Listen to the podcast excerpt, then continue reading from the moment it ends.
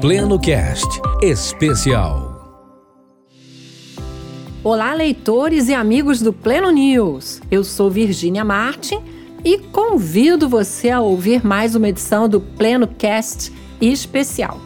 Aliás, você precisa conhecer as reportagens e as entrevistas já produzidas em áudio e que estão disponíveis em várias plataformas de podcast. Mas agora eu convido você a estar comigo nos próximos minutos, pois vamos falar de um novo tema, desta vez sobre finanças. Você sabia que do início de 2020 até o último dia de dezembro de 2020, a valorização do Bitcoin foi de 7 mil a 29 mil dólares, representando um aumento de 406%. A alta significa que no dia 31 de dezembro seriam necessários mais de 158 mil reais para comprar um único Bitcoin. Desde o dia 1 de janeiro de 2021, a cotação da moeda sempre esteve mais alta do que em 2020. E se você é interessado em investimentos e quer saber mais sobre esta possibilidade, saiba que os economistas atribuem a alta exorbitante dessa moeda à instabilidade das economias nacionais durante a pandemia e também à adesão por parte dos investidores institucionais que passaram a aceitar e a comprar bitcoins em 2020. O Pleno News falou com a consultora financeira Aline Rodrigues. Ela é CEO da Finapse, empresa de educação financeira, e explicou sobre o que vem desencadeando esta mudança no mercado financeiro. É, outro fator, ele está relacionado ao momento econômico global, né? A pandemia, ela gera uma grande instabilidade econômica e com isso faz com que muitos investidores direcionem seus recursos para uma moeda que tecnicamente é considerada mais neutra. O Bitcoin, por ser uma moeda global, ele não sofre diretamente os impactos específicos de cada país ou moeda. Com isso, ele fortalece o interesse dos investidores em momentos instáveis como esse. Ainda assim, vale reforçar que o Bitcoin possui como visão principal ser um investimento de longo prazo.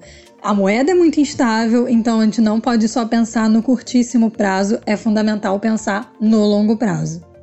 No entanto, os efeitos positivos da pandemia sobre a moeda não foram imediatos.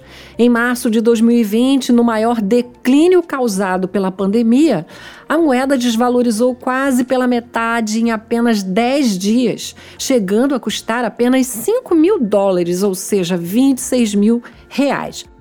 Isso quer dizer que, como todo investimento, há sim variações. Ouça esses exemplos. Na primeira semana de 2021, a moeda continuou subindo até custar 40 mil dólares e, após uma queda de 6 mil dólares, voltou a subir. Em janeiro de 2021, especificamente no dia 14, o Bitcoin tinha o valor de 39 mil dólares. Quer saber quanto vale? 206 mil reais. Isso mesmo. Então, nesse momento, a tendência ainda permanece de alta para o Bitcoin. Contudo, o investidor tem que estar atento às oscilações de preço e movimentações econômicas. A expectativa é que não seja uma alta tão expressiva como a anterior, uma vez que as vacinações se mantenham, a economia comece a ter fôlego para voltar aos eixos, mas a tendência ainda é de alta. E embora as expectativas para o fim da pandemia é de que o valor do Bitcoin tenha uma queda, Aline explica que há uma propensão para a popularização das moedas virtuais, mas que ainda é cedo demais para qualquer previsão.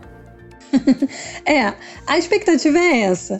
Contudo, o Bitcoin possui esse grande valor agregado por ainda ser uma moeda para poucos. Ainda não há uma previsibilidade para isso. Em alguns países, as criptomoedas ainda não foram legalizadas, ou seja, não há possibilidade de estar em circulação de tão fácil acesso.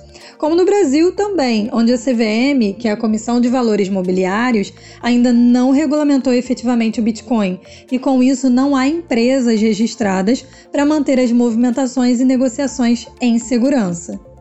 O Bitcoin não apenas não é legalizado no Brasil, como neste mês de janeiro de 2021, a CVM, Comissão de Valores Mobiliários, proibiu fundos de investirem em criptomoedas.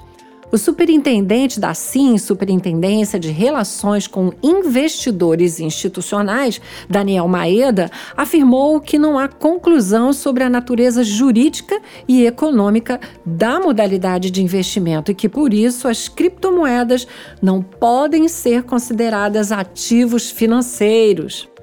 Mas agora é a sua vez de analisar a sua vida financeira e buscar então as melhores possibilidades de investimento. E mesmo que você pense que não tem muitos recursos, lembre-se de que é com pouco que se começa. O importante é não parar de investir e ter também uma reserva financeira. E o Pleno News está aqui para contribuir com informações para que você possa tomar, sim, a melhor decisão.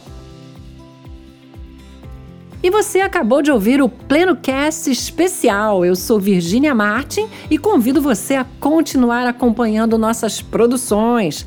Acesse nosso portal de notícias pleno.news e também as nossas redes sociais.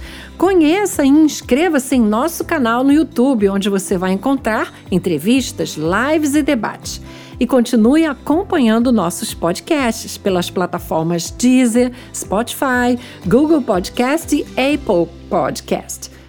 Pleno News, aqui a notícia é de verdade, você sabe. Nossos podcasts também. Obrigada por sua audiência e saúde para todos nós.